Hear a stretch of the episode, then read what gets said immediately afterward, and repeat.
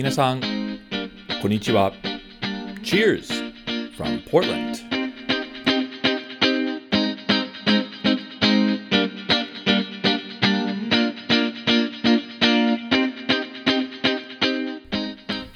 皆さん、こんにちは。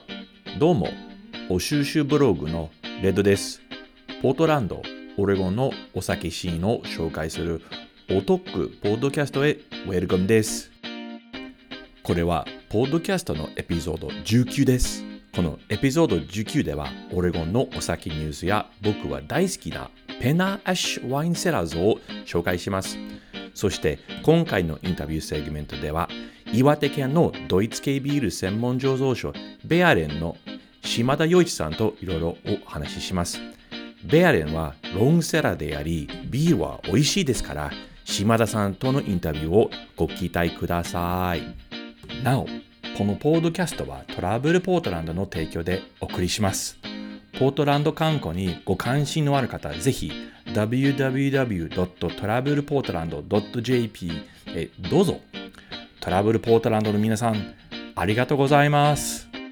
でも、始まる前に相変わらず僕のドリンクタイムです。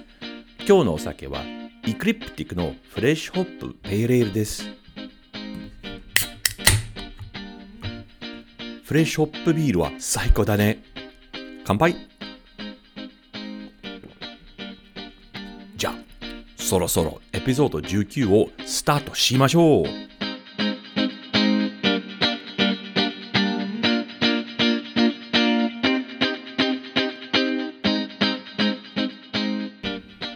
次にオレゴンのお酒シーンのニュースを共有したいと思います。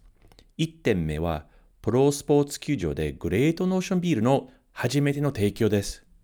多くのオレゴンクラフトビールファンはご存知のように、ポートランドの Great Notion は、 hazy またはフルーティービールの名醸造所です。このエリアでは、 hazy といえば、 Great Notion はすぐ頭に浮かんでくる。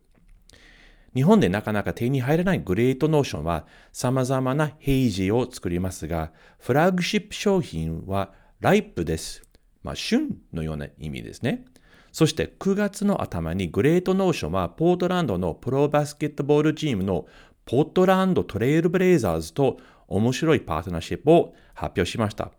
内容として、まずトレイルブレイザーズのモーダセンター球場でライプは提供されること。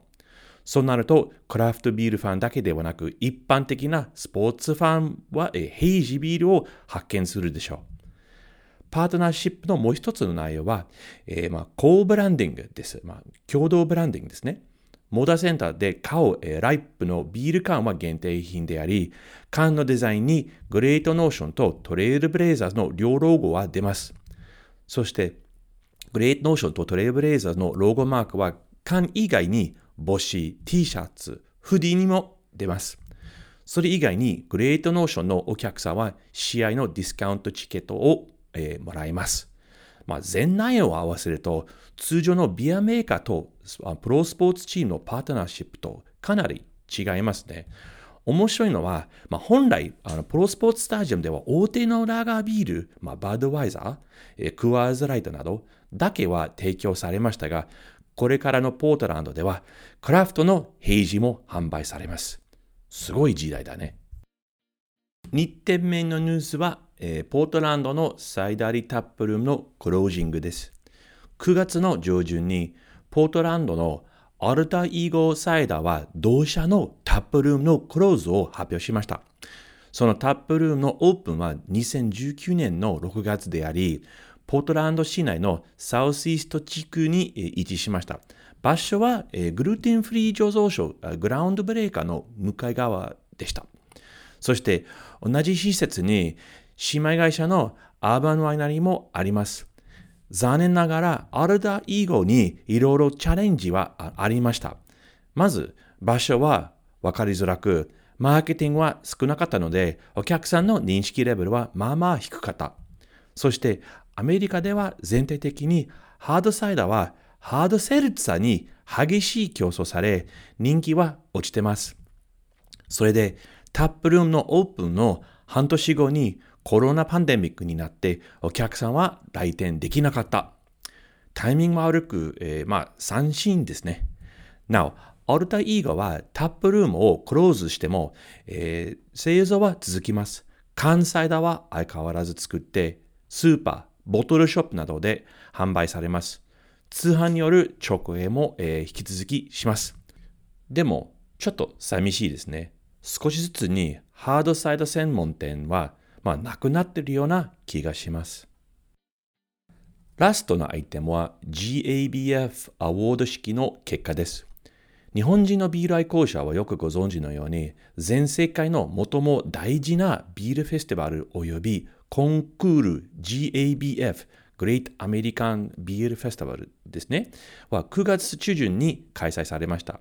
本来 GABF は毎年の10月に独立に行うお祭りですが、コロナの悪影響によって9月にやった、えー、クラフトビールコンファレンス、まあ、CBC と同時に行ってビールコンクールの部分のみになりました。今年の GABF ではオレゴンの、醸造所はかなり重賞しました。合わせて15メダルを取りました。その中、面白いのはいくつかありました。まず、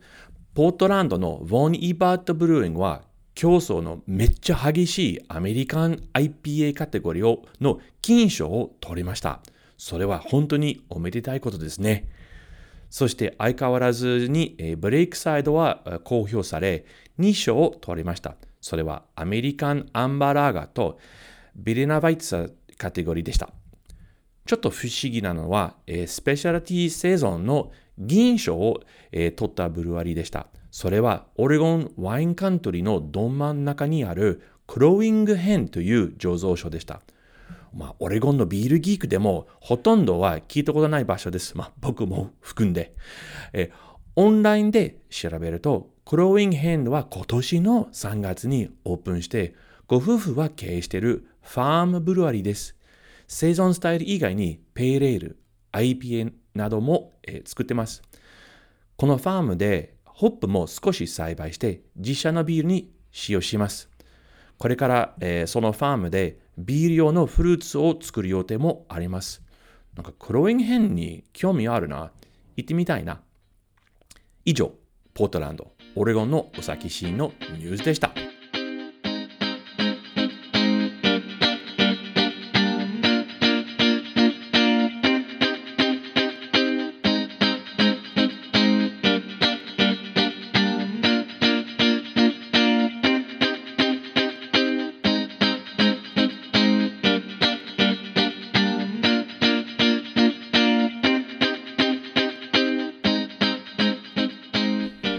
次のセグメントはおすすめの飲み屋の紹介コーナーです。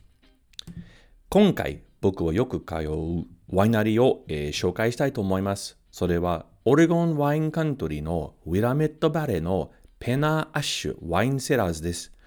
ポートランドから車で1時間弱ですね。ペナーアッシュが好きな理由の一つはもちろんワインです。ウィラメットバレーの他のワイナリーのようにえー、ピノヌワールはメインです。味は深い。えー、香りは素晴らしいワインは、えー、ペナアイシからたくさん、えー、提供されます。品質は高く、まあ値段も少し高いです。そして、テイスティングルームのスタッフは優しくご丁寧にワインを説明してくれます。でも、えー、僕は、えー、ペナーシュの一番好きのは、えー、テイスティングルームおよびテイスティングガーデンからの景色です。標高は高い場所ですから、かなり遠くまで見えます。下を見ると、えー、まあ、綺麗な山地の谷が見えます。様々な色の畑、納屋、ファームハウスなど、えー、本当にヨーロッパっぽいな、えー、景色です。そして、遠く見ると、山が見えます。特に、えー、感動的のは、一年中に、えー、雪は積もっているオレゴンの富士と呼ばれているマウントフーデです。もちろん、ブドウ園も見られ、庭に、えー、綺麗な色をするラベンダー、えー、その他のお花も、えー、咲きます。ワインを飲みながらその景色を見るのは本当に最高であり、少し、まあ、ハイになります。お客さんをペナーシへ連れて行くと、えー、みんなは、まあ、ショックで少しの間に、まあ、無言になります。あと、えペナーシのもう一つのメリットは、その場でピクニックができることです。まあ、ビフォーコロナの話で、まあ、今ちょっとできないことですが、ご飯の持ち込みは OK でした。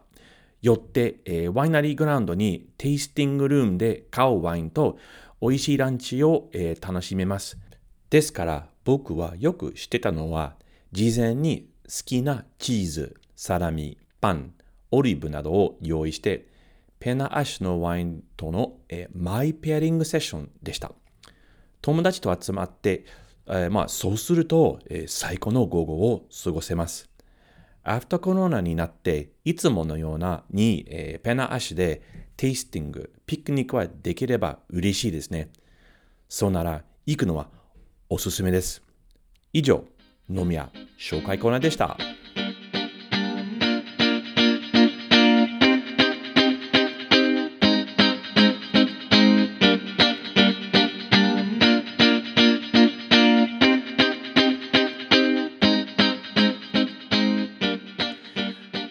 回のゲストに出会ったのは2020年のコロナパンデミック直前でした。岩手県のベーレンビールの島田洋一さんからご連絡を受け、かなり、まあ、アニュージュアルなツアーをリクエストをくださった。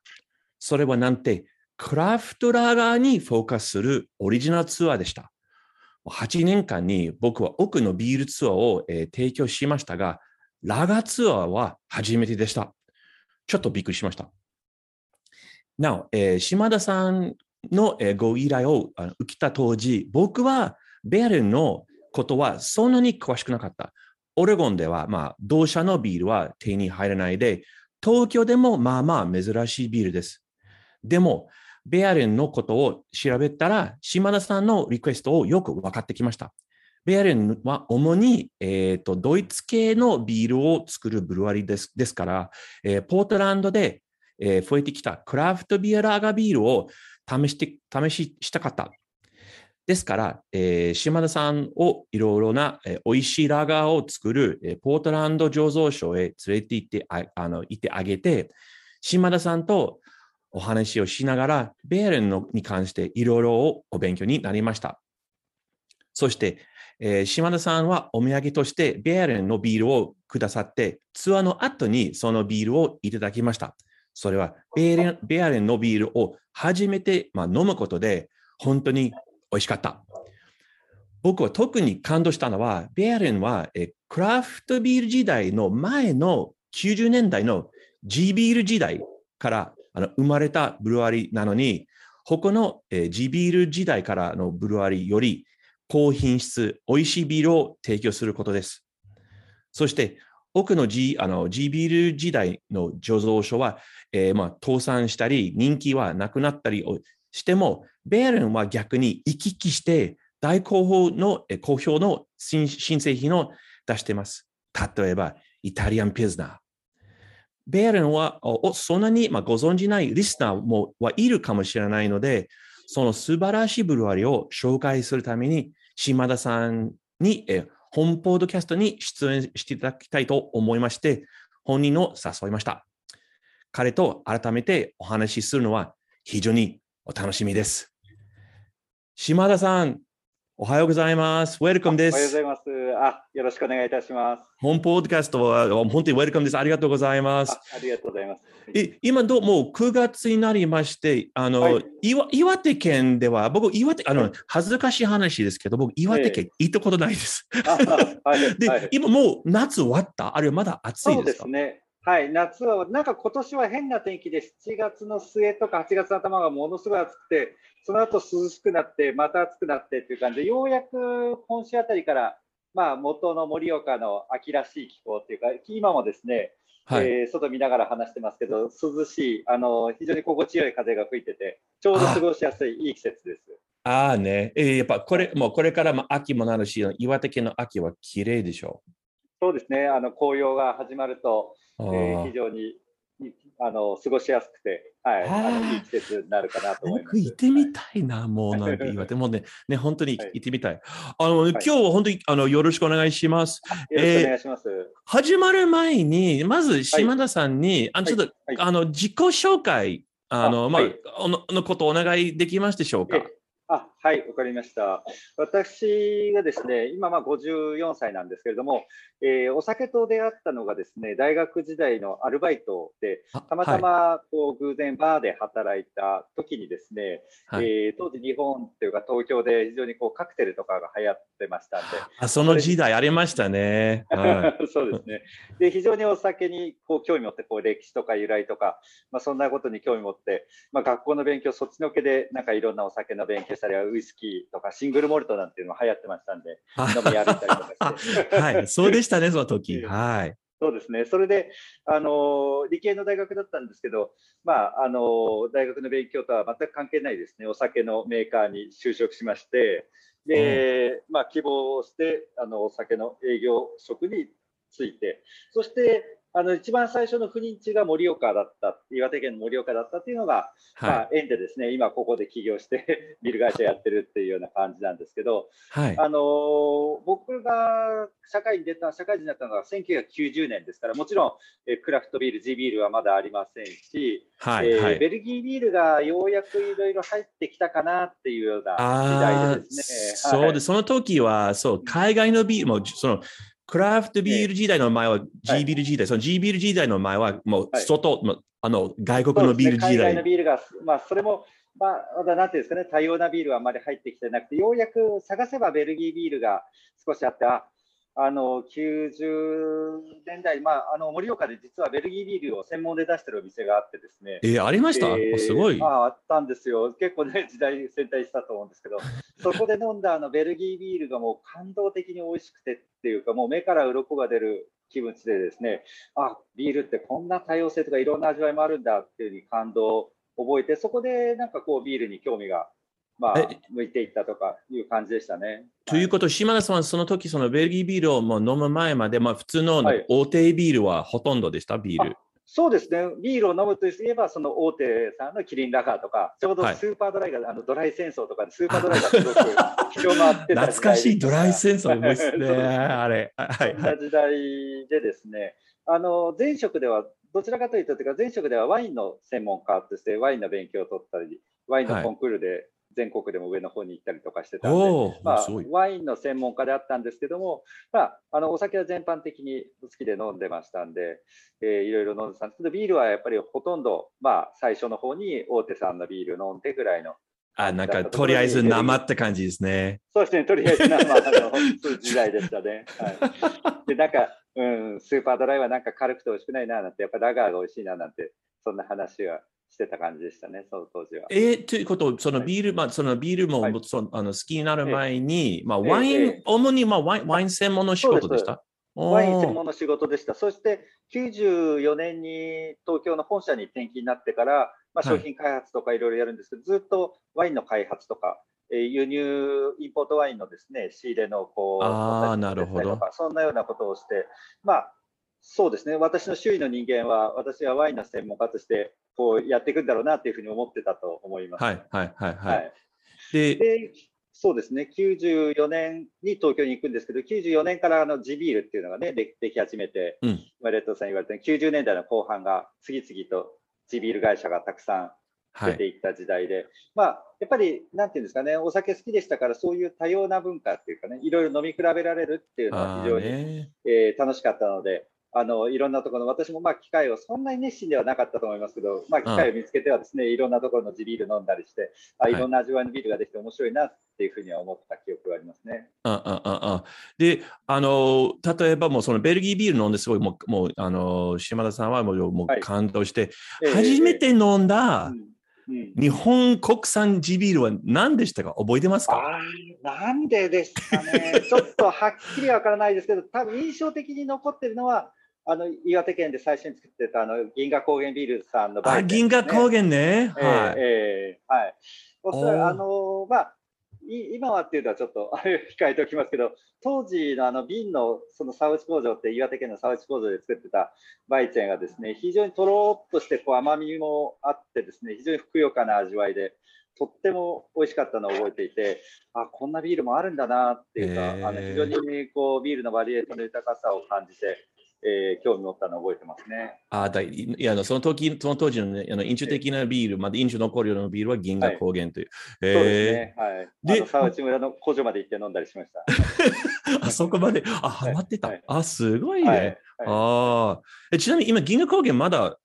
あやあのやってあの仕込んでます？今、銀河高原ビールさんはですね、岩手県、あのヤッホーブルーイングさんが親会社になって岩手でしばらく作ったんですけど、今年か去年あの撤退してしまって、今、ブランドだけは残ってて、ヤッホーブルーイングさんが作って、だから岩手のビールではなくなっちゃいましたね。ああ、なんかよよく覚えた、もう何年前の話に戻りますけど、えー、あの、えー、よくほら、クラフトビール置いてあるお店、えー、まあ、スーパーとか、はい、よくね、銀河高原のビールはもう棚に並んでて、よくその覚えはまだ。そうですね。だから、銀河高原ビールさん、岩手で、だから僕らやりやすかった銀河高原ビールさんが結構入ってましたんで、そういったな掃除っていうかね、ベースはあったっていうのは、よかったかなと思います、ね、あちょっとね、パイオニアっぽくで、ちょっとそう。ですね。はい。はい、はい、じゃあ、今、じゃあ、今の仕事、どういうふうに、はい、あの、もう、その、転職っていうか、もう、もうビールを好きということから、あの、今の、ね。はい、まず、あの、そその、その話もしていただけますか？はい、はい。えっと、まあ、あの、一緒に、まあ、起業したのが今、社長の木村っていうんですけど、うん、あの、その盛岡時代のですね、まあ、仲間というか、飲み仲間というかですね、はい、同業の、同い年で同業他社の、えー、まあ、仲間同士でですね、まあ、お互いお酒が大変好きだったということもあってですね、まあ、しょっちゅう仕事終わりにですね、なんか盛岡で新しいお店ができたとか、美味しそうなお店ができたとかっていうとですね、まあ、あと他に何人か仲間がいたんですけど、一緒に飲み歩くっていう、そんな仲間でしたね。はい。で、それが講じて、はい、ずっとあの一緒に、あのまあ、お互いが転勤になってもですね、あのたまに飲んだりとかっていうことを続けてたんですけど、うんはい、彼はあの前の会社を辞めてですね、銀河高原ビールの立ち上げ、まあ、間もない銀河高原ビールに就職したんですね。で、いや、思い切ったことするなと思って見てたんですけど、なんかこう飲んでいる中で、やがては自分でビール作ってみたいんだっていうような。すごい、ね、すごいなと思って、でも、なんか羨ましいなっていうのは思いを持って聞いたんですけど、あのそんな中で多分2000年ぐらいだったと思うんですけど、あのその社長の木村、まあ、社長になる木村からですね、えー、ビール会社、いよいよ現実的にできそうになってきたから一緒にやらないかって、一緒に入ってくれないかっていうふうに言われたのが、こうビール業界にに本格的に入っていこうっていうふうに思って、であのちなみに木村さんは本人は、はい、ま、あの、はい、やっぱり自分で最初に最初の方で自分でビール仕込んだんですか？作ったんですか？本人は。えっと、作りはしなかったんですね、彼は、ね、会社を立ち上げ、設業者の。そうですね。で、あのビールを作るのは、当時、銀河高原ビールさんで働いていたブラウマイスターの人をスカウトしてきて、えー、彼に作ってもらうということで、彼は社長として、まあ、経営をやるということでですね、で私の方に販売をお願いしたいということで、はい、まあ、3人体制で立ち上げになったえー、3人、最初3人だけ？最初3人でしたね。はい。で私自身もまあ、ワインの専門家で、まあ、結構ワインの世界で頑張ってやってたんですけど、正直なところ、ちょっと頭打ち感っていうかですね、やっぱりワインをやっぱすごい人もたくさんいますし、あるある程度なんていうんですか、高級ワインっていうのは誠実産業ですから、はい、なかなかその中で新しいことをやるっていうのにこう行き詰まり感もあった中でですね、こう当時2000年頃っていうとこう地ビールが今度下火になってきた時代なんですよね。はい、次々と地ビール会社さんが日本で倒産していって、ね、せっかく多様なこうビールを飲む文化とか機会が生まれたのに、どんどんなくなっていってしまうのはもったいないなっていう思いがあって、うんはい、やっぱり私の中でお酒が好きだっていうことの理由の一つに、やはり飲み比べられるっていうか、多様な味わいがあって、高級なものからこうリーズナブルなものまであって、こう TPO に合わせていろいろ飲み比べたり選べるっていうのが、お酒の魅力の一つだと思うんですよね。そうそういう、うん、はい、魅力がこうなくなっていってしまうのは非常に惜しいなっていうか、なんとかしなくちゃいけないなっていう、うん、まあ、なんというか、勝手な、こう、使命感みたいなものにもですね、えー、駆られて、まあ、ちょうどそんな時に木村からその話をもらったので、ああ、なるほど。あの日本にもっとクラフトビールえー、多様なビールを楽しむ文化っていうものを定着させたいっていうか、もっと多くの人に知らせたいっていう思いを持って賛同しました。ああ、じゃあ、島田さん、今のポジション、はい、その職名を、はい、役割は何ですか、今？今はですね、会社専務取締役っていうことで、会社の中のこう営業部門とか、えー、広報とか宣伝部門を統括、はい、あとまた飲食部門もですね、を統括しているという形ですね。はいああ、OK。もう結構、はい、もうた楽しい、楽しい仕事じゃない？そうですね。はい。おじゃあ、それはありがとうございます。あの、はい、島田さんののあの自己紹介。はい、あの、まあ、今の会社、僕、あの、えあのほら、その、最初に説明したように、もう本当に島田さんに出会う前まで、もうベアレ、はい、ベアレの聞いたことあったんだけど、実際には飲んだことなくて、えー、だからもしかしてリスナーの中でその同じような、まだ飲んでない方いるかもしれないから、まあ、ベアレの紹介、ね、まずどういう、まあ、アプローチとか哲学とか、あと、まあ、どのような商品が、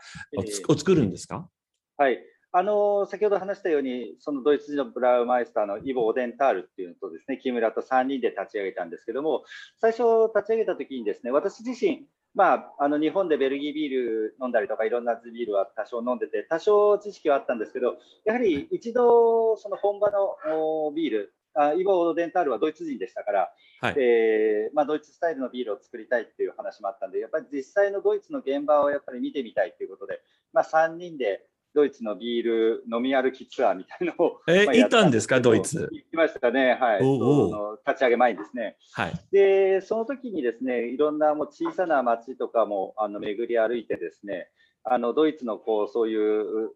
地元に密着したあのビール文化とか、それぞれの町ごとに自分たちのビールがあって、うん、それをこう生活の中で楽しんでいったり、溶け込んでるっていう様を見てですね、非常にいいなっていうか憧れを持ちましてですね、はい、やはりあの地ビールって、えー、呼ばれるだけにですね、やはり地域に密着したビール文化っていうのを作りたいっていうのが、まあ、漠然と思ってたんですけど、やっぱドイツに行って、それが革新に変わったっていうか、そうですね、はいはいえー、そういうものを作りたい。それまでの地ビールって、地ビールと言いながら、やはり観光土産的なビールだったと思うんですね。でしたね、昔の日本はね。えー、そう、はい。はい、だからそういったもので、あの地地元の酒屋さんでも扱ってなくて、あのいや、あれは観光客が買うものだからっていうようなことを言われてる酒屋さんもやったりして、あ、ねなんかそれはもったいないなと思っていて、うん、なんかそういう地域に密着したビールを作っていきたいっていうのがやっぱりスタートであって、で、まあ、そのためには、なんかその突飛なっていうか、当時はやっぱりなんていうんですか、変わったビールっていうイメージはあったと思うんですよね、はい、まだ。でそれまで大手さんのビールしか飲んだことのない人がほとんどの中に、いきなりこう、すごい突飛なビールが出てきて、消費者もすごく戸惑ったんじゃないかなってあはい、そうかもね。はいはいはい。うんでまあ、そんなのは分析してみてて、やはり日本人に馴染みのあるラガービールで、かつ大手さんとは違った味わいやこう飲み応えのあるビールを作っていかなくちゃいけないんじゃないかっていうつまり、あの、ファミリア、はい、うん、だからファミリアな味だけど、より品質が良いとか、はいね、より美味しい、はい、バージョンという。か。味わいがあるっていう、はい、はい、やっぱそこにアプローチを、えー、つけて、で、作り始めたのがスタートで、まあ、あの当時それで作ったビールの一つがクラシックっていう、まあ、ドルトムンダースタイルのビールですけども、今でも作り今でもありますね、ラインナップにね。はい、フラグシップとなっています。はい。あ、その話面白い。ほら、あの、新しい、まあ、多分今、クラフトビール時代になりまして、もう最初からほら、IPA とか、あの、はい、あの、まあ、まあ、もしかしてわからない。サワーとミルクシェイクとそのちょっと変わった味。でも、今、今のも消費者は、もしかしてちょっと経験は、まあ、知ってる味かもしれないけど、うん、そう、20年前の方々はね、全然まさかその、変わった味は知らなくて、ね、もう最初からもう飛んで、も、あの、ちょっと珍しい味出す。ちょっと変でした。だから、逆に、うん、あの、もうみんな慣れてる味、好きな味をより美味しくする。作戦を面白い。作戦に。だから、当時だから、クラフトビービール好きな人っていうのは、その IPA とか、そういうある程度ハードルの高い味わいを、なんていうか、超えて入ってきて飲んでくれてる、まあ、希少な人たちしかいなかったんですよね。それをもっと市場地域密着のビールを作りたいっていうふうに思ってたので、その広く持っていくためには、やはりそういった、あの、よりこう消費者に寄ったビールを作っていかなくちゃいけないんじゃないかっていうのは最初思って、まあそれは今でも思っていますけど。あはい。そうね。でも、やっぱ、でも、はい。その当時、20年前、全然違う市場でしたし、今とね、はい。だから、あはい。あの作戦面白い。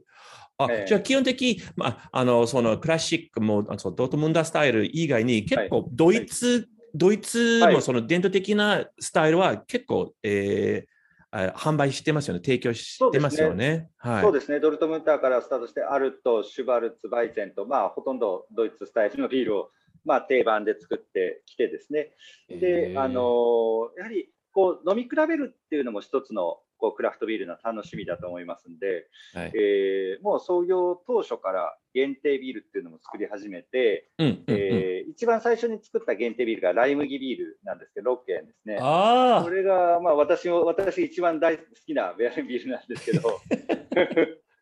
はい。あのあじゃおう。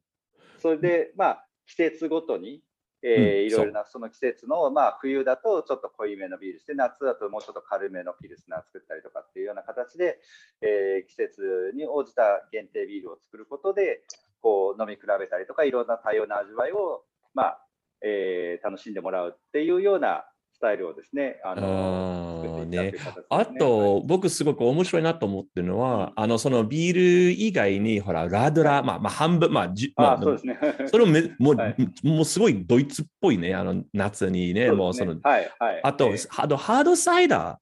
ーもはい、はい。作ります、作りました、はい。わあ、すごい。え 珍しい、日本でね。はい。そうですね。おで、その、あの、やっぱりその、まあ、昔からの、まあ、まあ、ドートムンダとアルトとか、まあうん、まあ、ピルスナーは昔からの、はい。えーはい。まあ、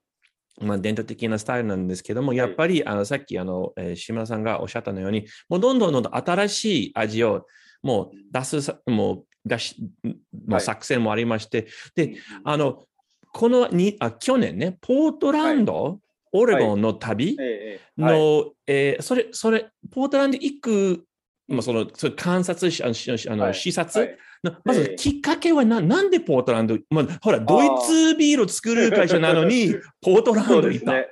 はい。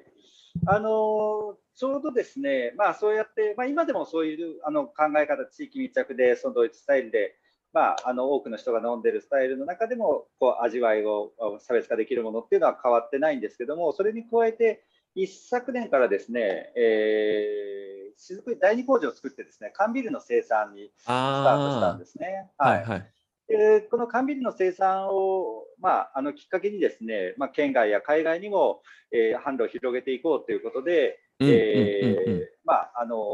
戦略を拡大してですねやってるんですけど、あのそれによまあ、それに際してはですね、まあ、よりこう普遍的なというか、より幅の広い層を捉えられるようなビールも必要だろうということで、まあ、本当にあのトラットなあのスタイル、伝統的なスタイルのピルスナーあなんかも作作り始めていますし、はい。えーあのーまあ、より、なんていうんですかね、馴染みやすいビールなんかを作っていってるんですけど、まあその中で今、年に一種類だけ限定ビールっていう、その作って、あの缶の限定っていうのは年に一種類、まあ、缶はロットが大きいので、たくさん作れないんで、そう1ね。種類だけなんですけど、を作っていて、で、まあ、やはりこれだけクラフトビールが広まってくる中で、えーやっぱり、えーあ新しい味わいに挑戦するっていうところも、まあ、伝統的な味わいを守りつつも、新しい味わいに挑戦するっていうことは、やっぱりやっていかなくちゃいけないんじゃないかなっていうのが、まあ、社内の中で出まして、まあ、そういった新しい味わいに挑戦するっていう意味合いのところを、その缶の新製品に置いてこう開発していこうっていうふうに考えたんですね。うんで、あのまあ、それまでは日本に入ってきている海外の、えーインポートのビールなんかを飲んだりしてインスピレーションを得ていたんですけど、はいなかなかこうそれも限界があるなっていうのをそうね。はい。はいそもそもあのやっぱり海外、その現地に行って、現地のこう飲み方やスタイル、えー実際にそこで作られているビールを飲んだり味わったりすることで、こう今までの事業とかいろんな新製品開発とかに、えー参考にしてきまして、はい。えーまあ、毎年のようにドイツやベルギー、イギリスとか、まあ、ヨーロッパの伝統的なビール産地は、まあ、まず毎年1回ぐらいは行ってたんですああ、そうですか。うんはい。ええ。はでまあ、そういった展開の中で、まあ、ちょっと伝統的な地域からちょっと離れて、アメリカのこう最先端のこうビール事情をやっぱり見てみたいなっていうふうに思い立ちまして、ええ。まあ、そう考えたときに、やっぱりポートランドかなっていうのが私の中であって、はい。あのちょっとそれで、まあ、あのレッドさんの存在を知ってましたんで あのいろいろと、やっぱり自分で行って、自分で調べてこう見て歩くっていうのもいいんですけど、やはり現地で紹介してくれる人がいるっていうのは、やっぱり大きいなっていうふうに思いまして。そうね、その時結構ね、はい、オーナーさんと醸造家といろいろ話できましたね、はい、その時ね。そうですね、だからすごく参考になりましたね、あのあの経験は。はい。えー、ね、あのそうね、あのポートランド、本当、他の街はちょっと噂によって、あの、ポートランドはアメリカで、まあ、その特にラガビール一番進んでる。まだアメリカ全体、まあ、IPA とかヘイジー IPA をまだ作ってるけど、こっちの人たちは、ブルワー、醸造家はちょっと疲れてて、まあ、新しい挑戦したくて、だから今、ね、あの、美味しいラガー、特にピルスナーは、もうあちこちあちこちあります。え、じゃあ、来た時に、あの、まあ、ポートランドに聞いていただいて、あの、一番何、まあ、あの、びっくりしたこと、ある。いい意味で、いい意味でショックしたこととか、そのお勉強になったことは、な何でしたか？そうですね、まあ、あの全体的にはすごいクラフトビールがやはり浸透してるなっていう印象ですよね。そのやっぱり日本だとまだまだ探さないといけないとか、どこの売り場にもどこの店にもクラフトビール置いてあるっていう市場じゃありませんから、はい、まあ、その浸透具合とか、そのまあ、例えばあの休日にちょっと郊外のブルワリーの直営店行くと、もう本当に、なんていうんですかね、あの地域の方々が普通の生活の中で、えー、こうデートの合間にちょっとビール一杯飲むとか、本を読みながらクラフトビール読むとかっていうような、もう本当にクラフトビールっていうのが生活の中に溶け込んでるんだなっていう、あまあ、そういうのは全体的に見て、うん、やはり、なんていうんですかね、そういう今まで伝統的なビール産地でそういうことがあるっていうのは、まあ、ある意味当たり前っていうか、えー、そうなんだろうなと思って想像して見てるところあるんですけど、クラフトビール、アメリカのクラフトビールのように、こう近年作られたそういう文化っていうのを目の当たりに見て、いや、すごく羨ましいなと思いましたし、うん、まあ、なんか目指すべきところなのかなっていうのもこう感じたのが、やっぱり全体的な印象としては非常に強かったですね。はい、はい、はい。あ、よかった、よかった。それからやっぱりね、ビールについて言えば、レッドさんいろいろ、まあ今回、ラガビールにフォーカスしてっていうことでお願いしたんで、えー、まあ、それでどんなスタイルのラガービールが出てくるのかなと思って、やっぱり最初に行ったブルワリーがウェイファインダーだったと思うんですけど。ウェイファインダー、いいところね。はい、ええー、もうあそこでもう最初に飲んだイタリアンピルスナーからもうなんか衝撃を受けて すごいなって、やっぱりこうアメリカラガービールももうバリエーション豊かで、こう、なんかね、うん、面白いビール作るなっていうのが非常に面白く、それで、なおかつ、例えばオキシデンタルのように、なんかすごく伝統的な、うん、あまりホップを対応しない伝統的なスタイルでラガービール作ってるところもあったりとかして、うん、そういう幅の広さも感じられて、非常に美味しかったし、よかったなという、まあ、そういうなんか幅の広さ、奥の深さっていうのをやっぱり感じましたね。ねやっぱウェイファインダーは特に最近すごいもうホットな、あの醸造所で、あれ、あそこ基本的、ほら、この、あの、えー、あの、島田さんは聞い。て,、聞いていただいたときに、あの、あの、その、ケビンさん、あの、醸造家、もう、ほら、本人の話聞くともう、まあ、まだまだ IPA はもう作れなきゃ、まあ、ポートランドも、ね、でも本当は、本当はラーガー系もしか作りたくない。で、やっぱり評判がそうできてて、もうさっきの、まあ、イタリアンピルズあと、チェックスタイルの、えー、あのピルズもね、もうすあそこすごい人気です。ああそうね、本当に今、ピルズナー、まあ、ピルズナー革命っていうか、すごい、あの、もう本当に美味しいですね。はい。ピルスナーは。美味しかった。非常に味ちょっと受けましたね。ああ、よかったよかった。いや、すいません、すごいよかった。楽しかった。で、今、あの、まあ、あの、ほら、えー、このこのインタビューの初めに僕ちょっと説明したのように、まあ、まあ、G ビールの、えー、G ビール時代に、あの、生まれた、はい、生まれた、えー、醸造所はたくさん、はい、まあ、倒産したり、もうはい、もう人気はなくなったりとか、はい、してますけど、逆にベアリンは昔からその時代からあの、あの出たあの醸造所なのに、今すごいうまくいってて、それはなぜと思いますか、何が違う？ほら、G ビル時代でも多分何百、もう何百件ぐらいあったでしょ？あの、G ビル。ね、はい、はい。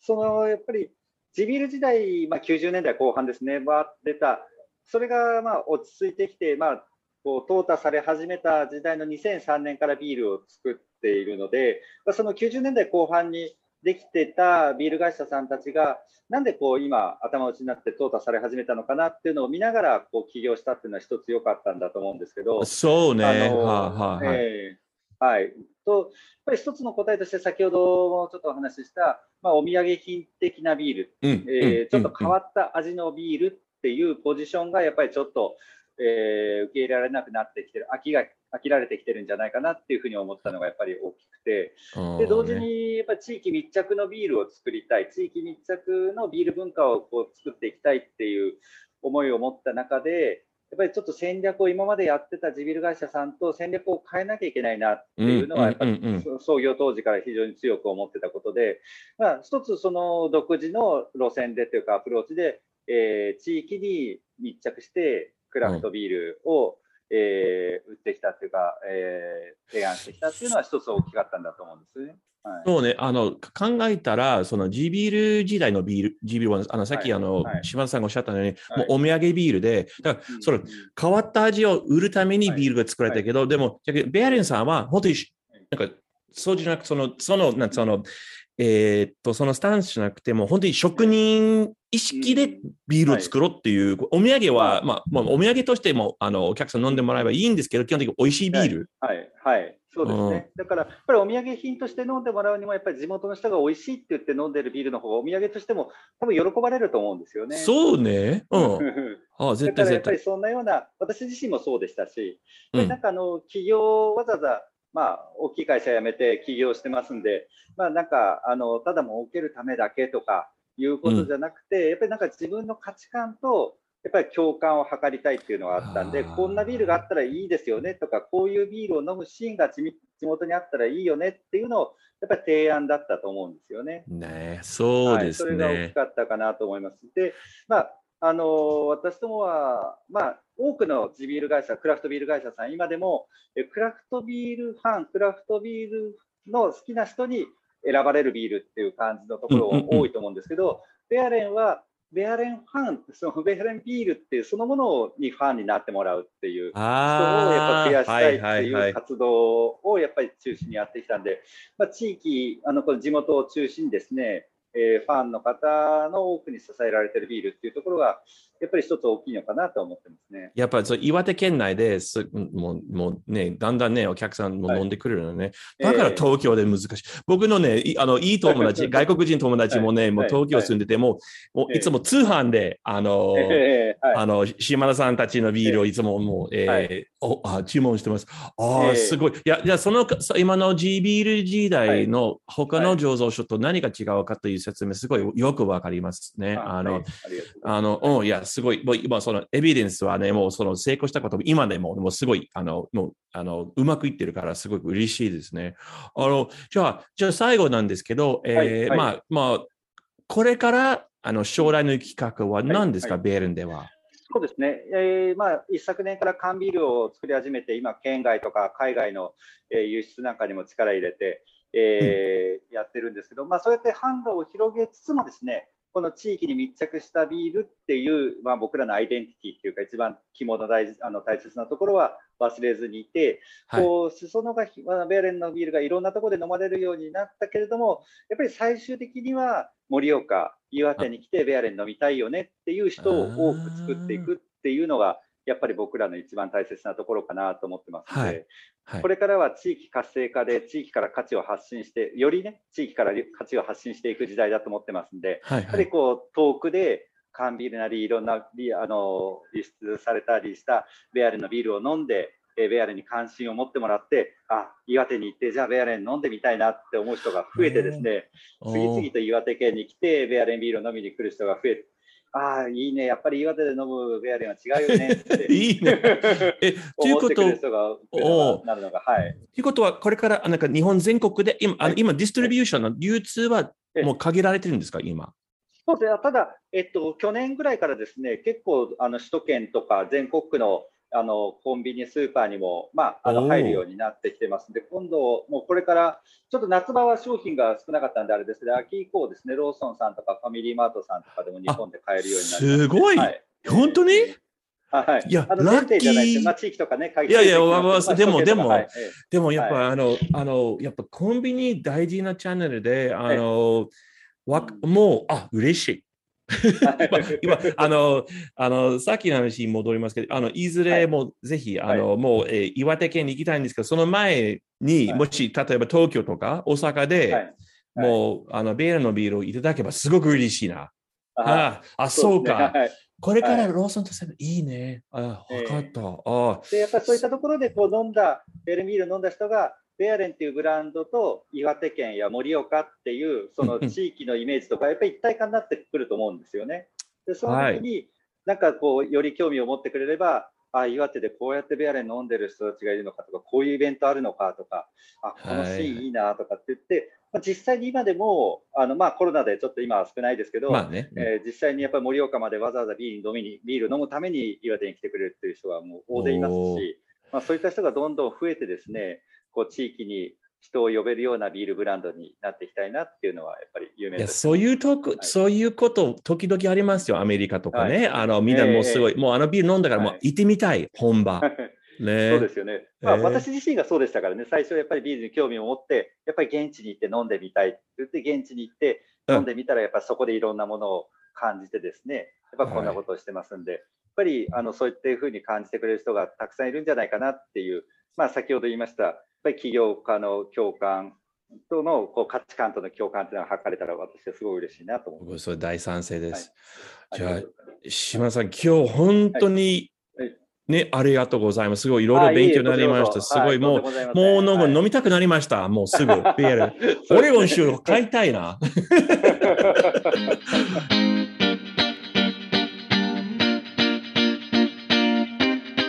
皆さん、どうでしたでしょうか？ベアレンの島田さんとのインタビュー。彼のビールを飲みたくならない？島田さん、また一緒にラガービールを飲もうね。